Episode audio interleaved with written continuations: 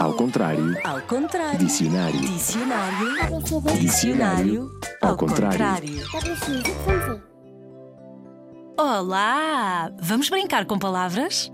A palavra de hoje ouve-se muito em dezembro e ouve-se muito no plural.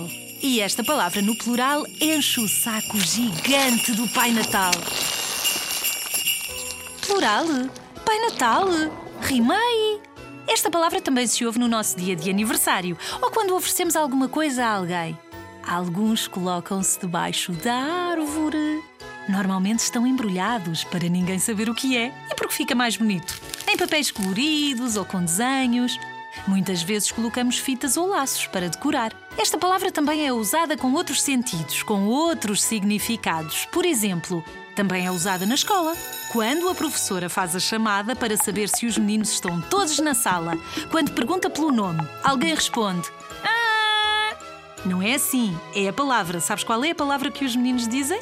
Diz lá, se a professora te chamar de manhã para saber se estás na sala, o que é que tu dizes?